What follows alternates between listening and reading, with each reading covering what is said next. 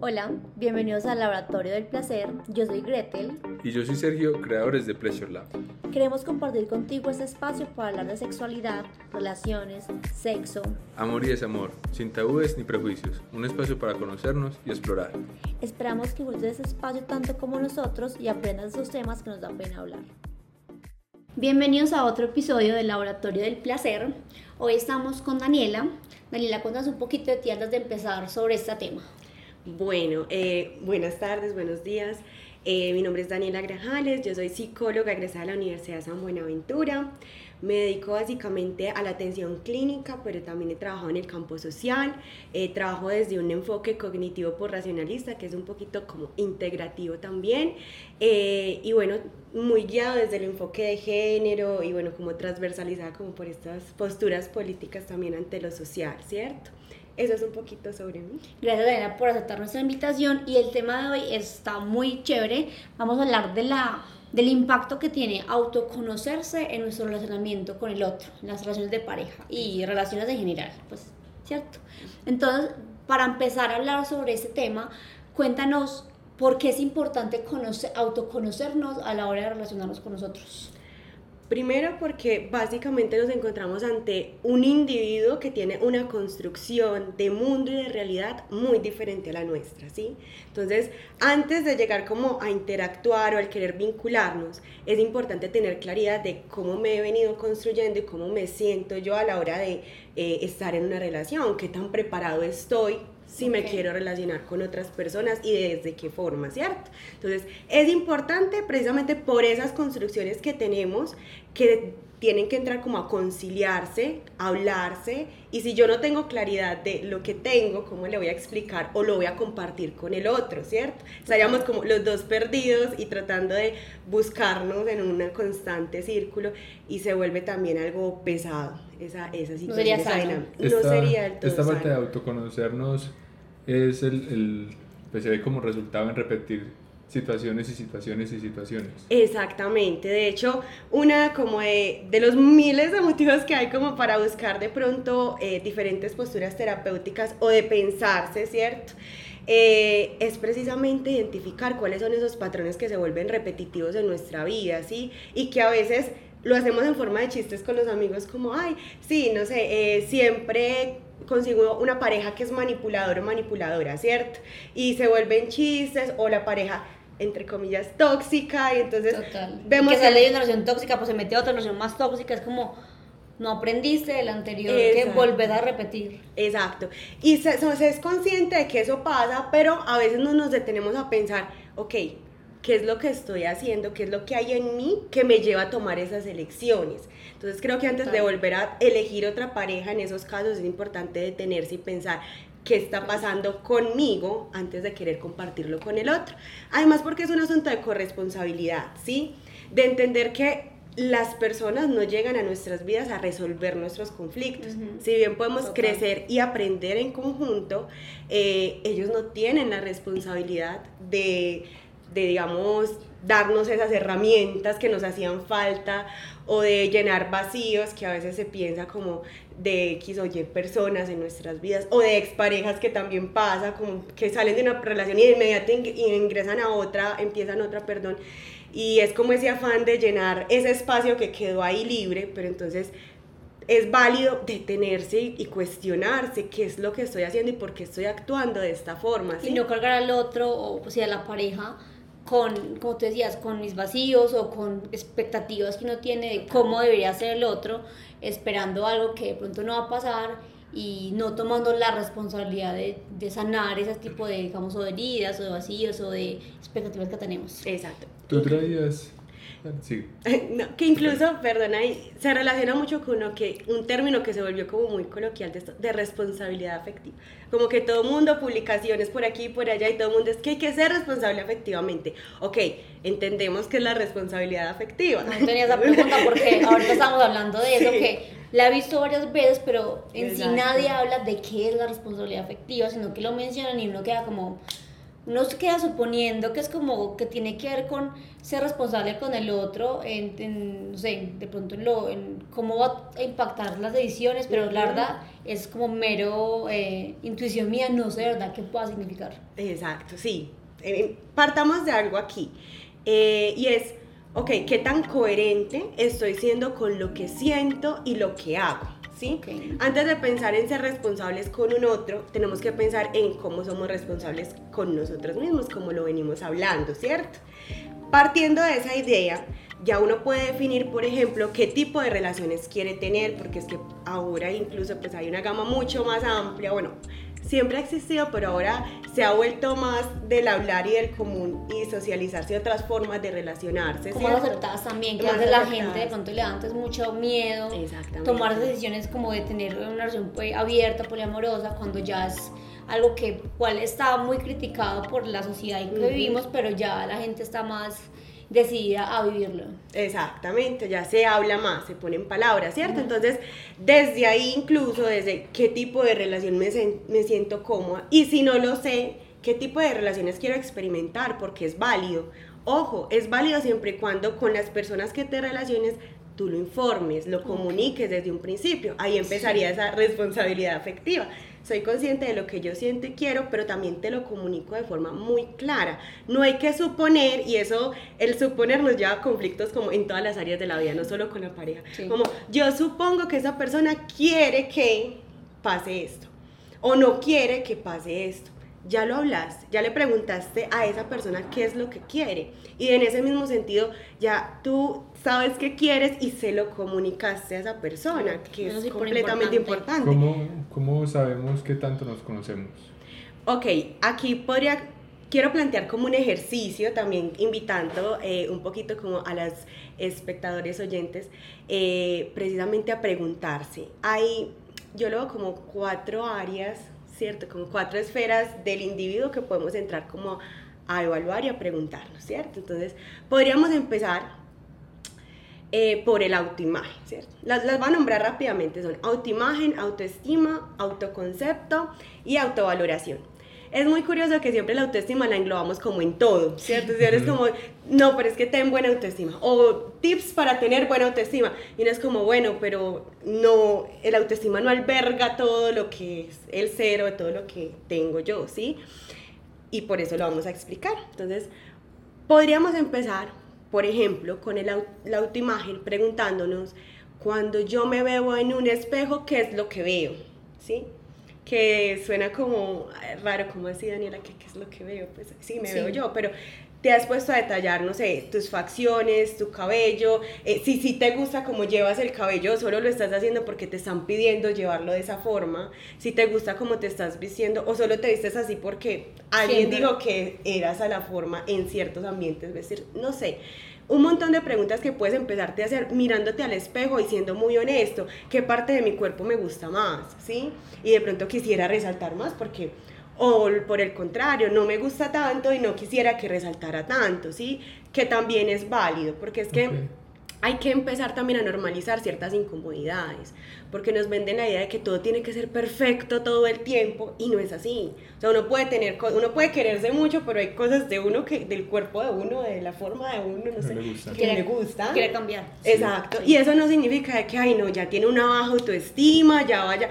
No, o sea, está bien también sentir incomodidad. ¿sí? dentro de las diferentes, en realidad, esferas como de la vida. Esa es la autoimagen, ¿cierto? De la autoimagen, ¿cierto? Entonces, lo que veo, que veo cuando veo en el espejo y, y cómo, cómo me relaciono con, esa, con eso que he construido, con esa imagen, ¿cierto? A nivel corpóreo. Ahora, pasamos al autoconcepto, que es lo que pienso de mí misma, de mí mismo, ¿sí? Que es muy importante, como que, bueno, a ver, yo cómo me considero que muchas veces preguntamos como, ay, no sé, conocemos a alguien, ay, ¿qué dijo de mí? ¿Qué piensa? O qué impresión doy, ¿cierto? como que la pregunta por el otro. Siempre esperando más la validación del, del de afuera. Exactamente. y, bueno, no digo que pocas veces, depende del caso, pero no es muy común que nos detengamos a pensar, bueno, ¿y qué pienso yo de mí? ¿Sí? ¿Qué, ¿En qué concepto me tengo? ¿Sí? Es, es muy importante, ¿sí? Y desde ahí también aquí hago como como una pequeña, no sé cómo llamar, un pequeño plus ahí como de lo que he vivido pues en los procesos terapéuticos con los consultantes y, y se los nombro mucho y es, no todo lo que tú piensas de ti mismo es, real, ¿sí? Y aquí me detengo un poquito y digo, porque muchas veces lo que nos hablan son las inseguridades. Sí, esos temores que tenemos. Y por más que el otro te diga que no es así, tú te sigues diciendo en la cabeza como esa idea de sí, es así, sí es así, sí es así. Entonces hay que detenernos a pensar de esas inseguridades, contrastarlo con lo real. Es decir, yo pienso de mí misma que, eh, no sé, mm, hablemos de una inseguridad. Que no soy disciplinada. que no soy disciplinada, ¿cierto? Entonces, y las personas dicen, pero tú eres súper organizada, pero tú eres, no, mantienes todo súper correcto, llegas puntual, exacto. La forma de yo contrastar si ese pensamiento es real o no es con el sentido de realidad, viendo desde afuera qué pasa. Llego puntual, entrego lo que tengo que entregar a tiempo, respondo con los compromisos que tengo y la realidad misma me va a decir si lo eres o no lo eres, ¿sí? Porque también ahí puede haber un asunto de un ego, de creer también que somos Al contrario. Exactamente, entonces a la hora de evaluar el autoconcepto llega a ser muy importante también esa parte de contrastar un poco con lo que es real y lo que se ha alimentado de inseguridades, egos y, y demás, ¿cierto? Ahora, eh, la autovaloración, que ya es más como, como ese, ese, ese que el mismo nombre lo dice, estoy buscando como, precisamente ese, em, esa calificación o ese qué tanto yo le doy sentido o importancia a eso que hago. Ok. Sí, es como más ese sentido de importancia a lo que sea que haga. No como me defino, sino el sentido que le doy al valor que le doy a lo que a lo que hago a lo que soy, a lo que veo, ¿sí? Como que qué tan importante para mí es ciertos aspectos. ¿Será que es más importante la autoimagen o es más importante el autoconcepto? ¿Será que valoro más eh, ciertos asuntos como de mi personalidad?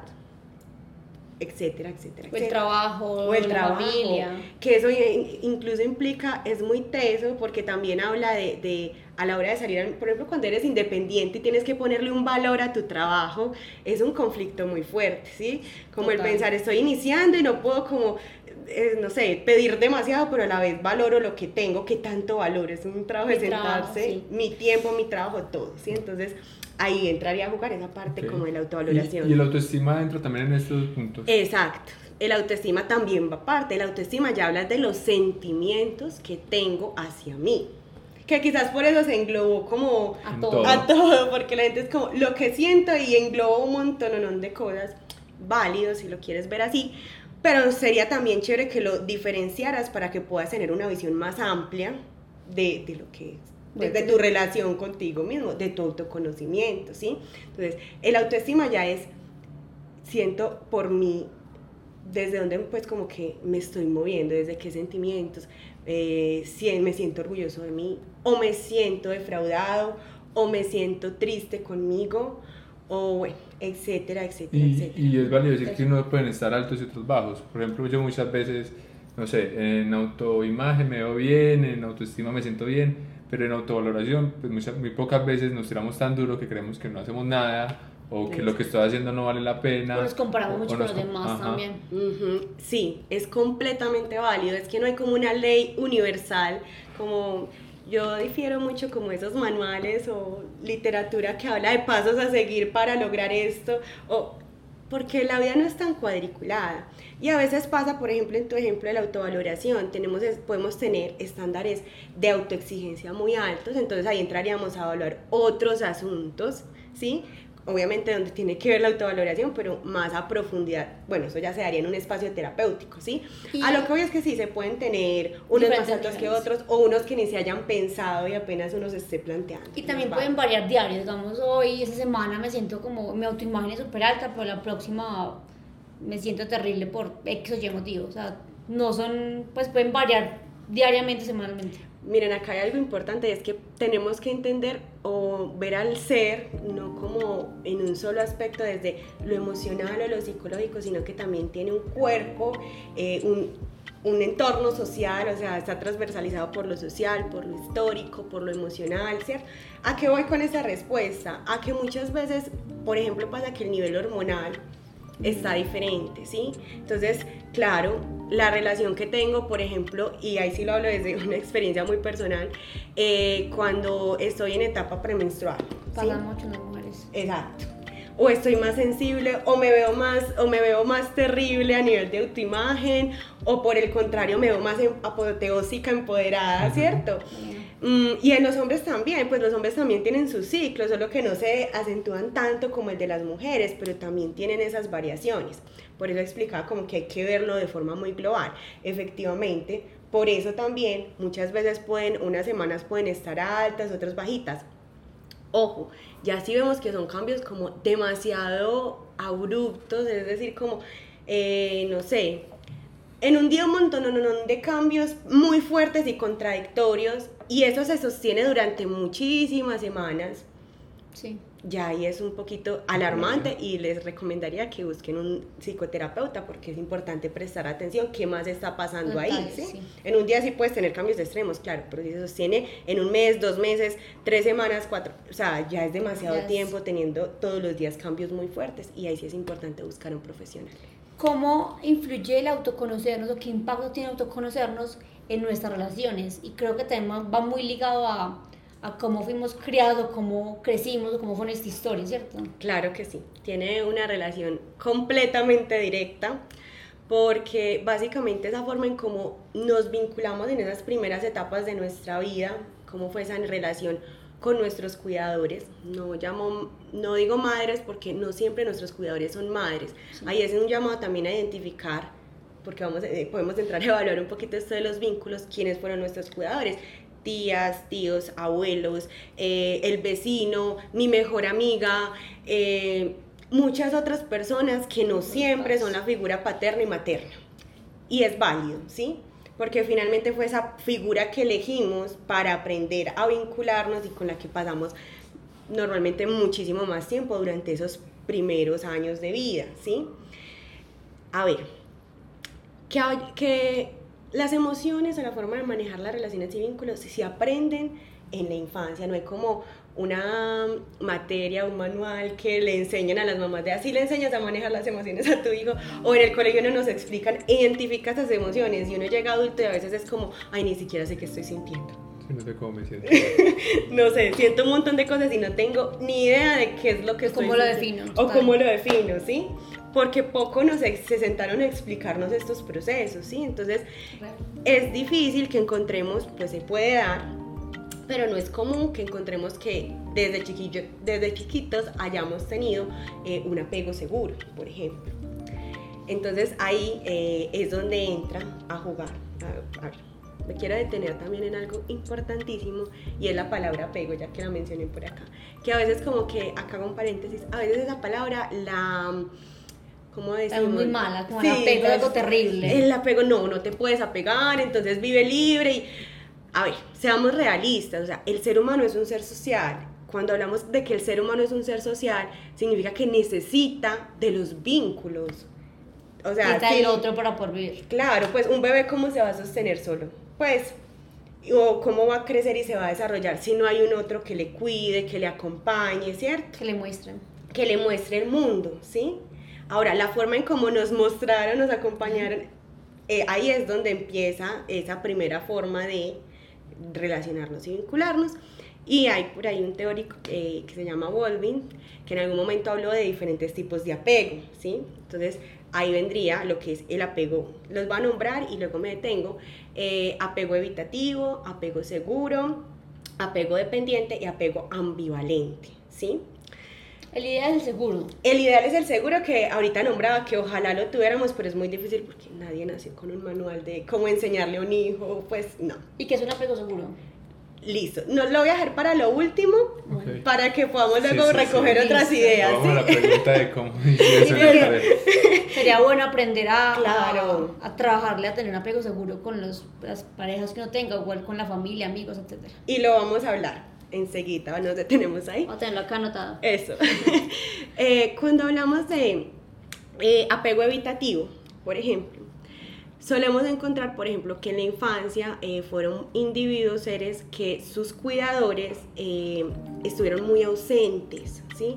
Entonces, como sus cuidadores en la infancia estuvieron muy ausentes, solo le daban como lo básico, lo que necesitaban, pero o que muchas veces hasta le negaba la posibilidad de acceder a lo básico porque estaban en su trabajo, en su vida o no estaban preparados para ser padres o madres, que también es una opción y pasa. Cuando este niño o esta niña o niña crece, eh, encontramos entonces personas que les cuesta mucho generar vínculos y compromisos con el otro. Entonces, es muy común que esas personas si quieran relacionarse, porque todos tenemos como ese deseo igual como de no encontrar una pareja, pues es lo común, como que tengamos ese deseo. establecerse. Pero le cuesta establecerse, ¿sí? Muy lógico. Exactamente, entonces ahí es donde llega como que ah, empezamos una relación y todo iba súper bien, pero de un momento a otro, no sé, estamos juntos y estamos bien, pero de pronto se va, no contesta de mensajes, no sé nada de esa persona, ¿será que sí me quiere? Empiezan un montón de preguntas frente al, al, vínculo de qué es lo que está pasando. Claro. También pasa porque, pues no sé, eh, conozco gente que siente que el otro está tan, que va como a una velocidad diferente en temas de relaciones, que es como no estoy preparado para algo tan rápido y prefiero cortar y me voy.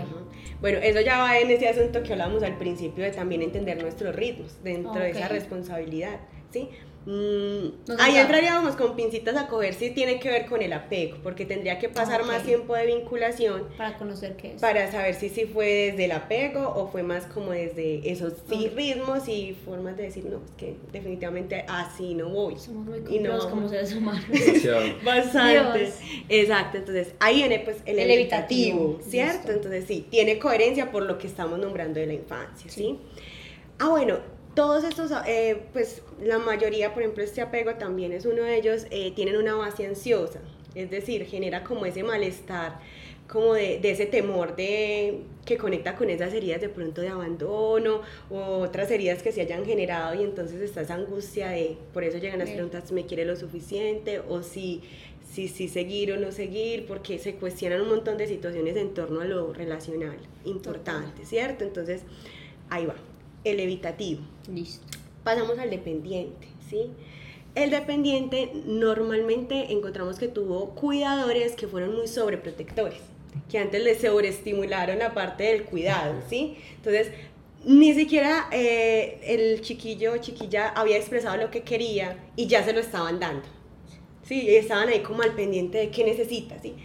Que a veces como por ese afán o esa ansiedad también de querer ser muy buenos padres y querer estar muy presentes, eh, pueden llegar a, ¿cómo se dice esto? Como invadir, sí, se me olvidó invadir un poco el espacio del otro, ¿cierto? Entonces son bastante invasivos, entonces todo el tiempo que te limpia, que te cuida, que te sobreestimula. Sobreprotege también. Muchísimo, como una burbuja. Claro, cuando esta persona crece y va a buscar una pareja, esta, también tiene esa base ansiosa desde el, desde el necesito que el otro esté y me supla todo el tiempo todo este montón de necesidades porque tengo el afán constante de que sea el otro el, que, me el que me dé. ¿Sí? Ojo, ahí cae una dinámica como bastante particular porque yo también me vuelvo ese dador. Entonces ahí llegamos a ver como esas personas que se vuelven como superhéroes de sus parejas, ¿sí? O que quieren salvar a personas porque como que quieren tener esa deuda constante de yo te di, pero entonces dame tú también, y entonces es una retroalimentación constante de, de, de, ese apretar y estar demasiado presente. Entonces doy demasiado, estoy demasiado, pero también espero que el otro esté demasiado, y me dé demasiado, ¿sí? Y, y, ahí es donde se puede tornar, bueno, diferentes conflictos también, ¿cierto? Sí, igual una relación, no sería una relación sana. Exacto de estas, desde estas posturas ante la pues, En niveles extremos, pues. En realidad, el evitativo el dependiente sí, se generan más bien relaciones un poquito más bien con mucho malestar, un malestar muy alto, ¿sí? Ahora, hay otro vínculo que es el vínculo ambivalente, que, que es como la mezcla de estos dos, y ese sí es aún más confuso porque resulta que son esas personas que, perdón, se, quedó como, ay no. Ya no más. Ya no más. Pero bueno, eso sí es Pero eso es bueno porque uno aprende a leer también al, otro, con sus acciones y cómo se relaciona, uno aprende a, mirar como pues no, no, no lo hace, no va a cambiar, pero entender cómo relacionarse con él también. Exacto, eso ayuda, orienta un poco. Sí, algo, Sí. algo de luz da. Exacto. Ok, entonces el ambivalente abarca el, el dependiente y el... El evasivo. Y el eva- evitativo. evasivo, Evitativo. evitativo. Exacto. ¿Cómo lo abarca? Resulta que estas personas eh, normalmente tuvieron como en la crianza como había mucho desorden, es decir, tenían muchas figuras, entonces tenían unas figuras que pueden ser muy, prote- muy protectoras, pero también otras que pueden ser completamente descuidadas con su cuidado, o una sola persona le daba ese, era también de pronto con ese vínculo ambivalente y le ofrecía eso, ¿sí? Entonces es muy teso porque efectivamente pues hay un desorden ahí, no hay claridad desde cómo me voy a vincular o cómo me voy a sentir. Sí. Cuando crecen y se van a, a establecer vínculos afectivos amorosos, eh, se encuentran con que en momentos se sienten completamente dependientes de la persona y quieren estar todo el tiempo con la persona, acompañar todo el tiempo, súper presentes. Pero de repente un día dicen, esto es demasiado para mí, me voy. Mm, ok. Y se alejan una semana, unos días, sí. Pasa mucho vuelven cuando las parejas dicen como que, como que estábamos súper bien y, y de y repente... él lo acabó no. todo. Sí, O sí, exacto. sí, se fue, necesitaba un tiempo y se fue. Y se Sí. fue y no volvió o volvió y vuelven a la misma dinámica. Un tiempo súper bien, otro tiempo súper mal, eso porque es- desaparece. Es complejo de manejar, Es el tema de que no da ni estabilidad, ni equilibrio, ni nada. En que- realidad, en los que hemos abordado, sí generan más mm, generan mucha, mucha inestabilidad, perdón, Sí. porque también nos encontramos con que no sabemos con qué tipo de apego Tiene o el otro. tiene el otro, ¿sí? Entonces, aquí hay un asunto importante.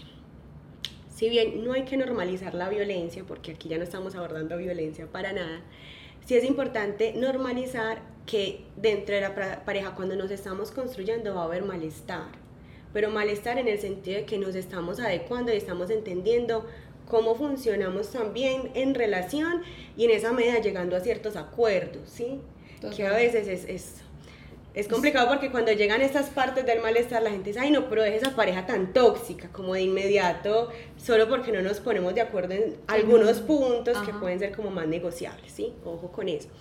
Eh, pero no es tan a la ligera porque finalmente el conciliar y encontrarse con el otro requiere también como de esa incomodidad en muchos momentos. Y como decíamos, a ver, como ya hablamos, una relación de trabajo y Exacto. de construcción. Entonces, si a la primera te estás como juzgando que es muy tóxico, que, que pereza tener que ceder o negociar, pues no vas a poder tener algo a largo plazo que, que quieres. Y, y también puedo decir que, pues, que todos tenemos apegos.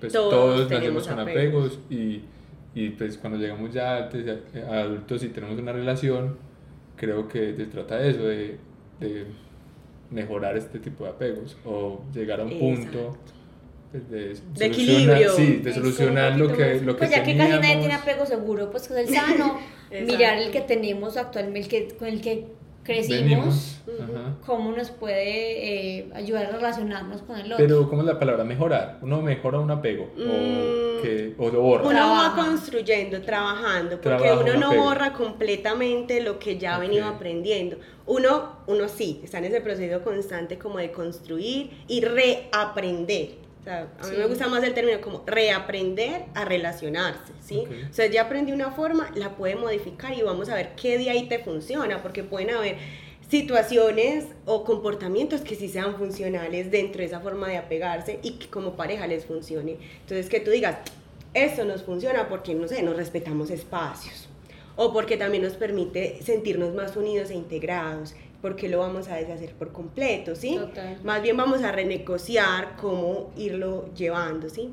Entonces, bueno, aquí ah, frente a esto hay varios asuntos, bueno, ahorita me nombraba lo del apego seguro, que ya me parece importante empezar como a Desde abordar. que conocemos los, los que no son tan sanos, Exacto. o con los que tenemos la mayoría también, porque supongo que hay niveles, que es el apego seguro. Ok. El apego seguro, en resumen, es como el poder entender que yo decido vincularme. eh, en otros momentos he escuchado en los podcasts como desde esa decisión de decido amar y quedarme, ¿cierto?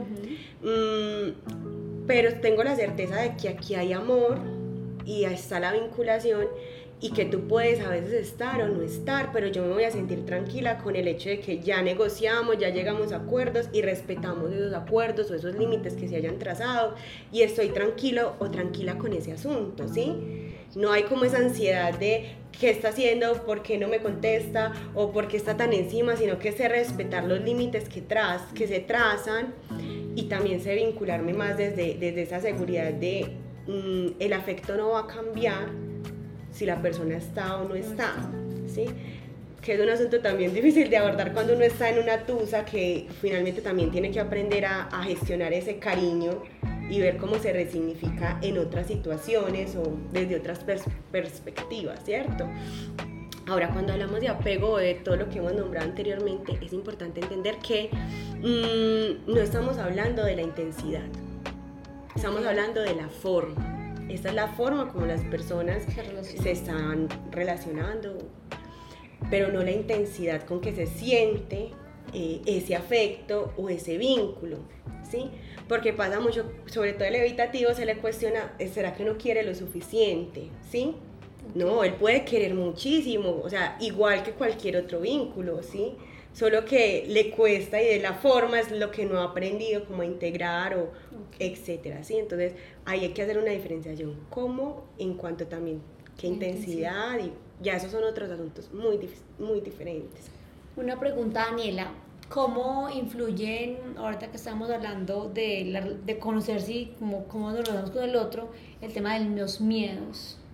Ok, se relaciona directamente con esta parte que hablábamos de, de desinseguridad, cierto? Como que, claro, si yo tuve un padre o madre o cuidador que fue muy ausente, y a mí me da miedo estar solo o todavía no me conozco lo suficiente y hay aspectos de mí que me conflictúan bastante, eh, se va a volver mucho más caótico también la demanda que le hago al otro o la expectativa que tengo de una relación, que también es importante plantearse cuál es tu expectativa frente, o ustedes como relación, qué expectativa tienen, ¿sí?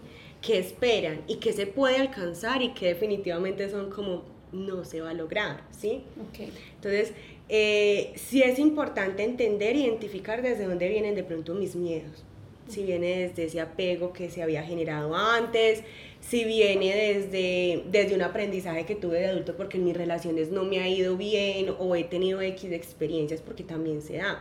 O sea, la forma en cómo nos relacionamos incluso también se puede ir modificando de acuerdo a las relaciones que vamos teniendo y cómo nos vamos comportando o aprendiendo de ellas. Con nuestra historia. Con nuestra historia. O sea, no, no, es algo como intacto que así lo aprendí de chiquito, así va a ser toda la vida. No, o sea, la idea por eso mismo es sentarnos, pensarnos, evaluarnos y saber cómo compartir y conciliar con el otro. Siempre desde el deseo de querer estar porque creo que es lo fundamental, o sea, tener claro, ¿queremos estar en esta relación?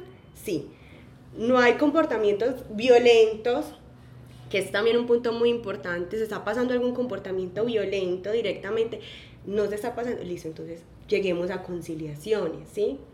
Y ahí es donde se empezaría a construir un vínculo mucho más sano y además incorporar esos miedos. Yo, yo tengo un dicho y que normalmente también a mis consultantes les refiero y es, es que tener miedo e inseguridades pues hace parte de nosotros, está bien tener miedo, ¿cuál es la cuestión?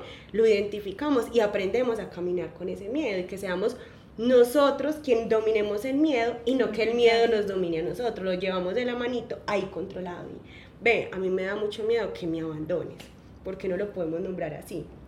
Porque cuando tienes estos comportamientos, siento una ausencia muy fuerte y me duele.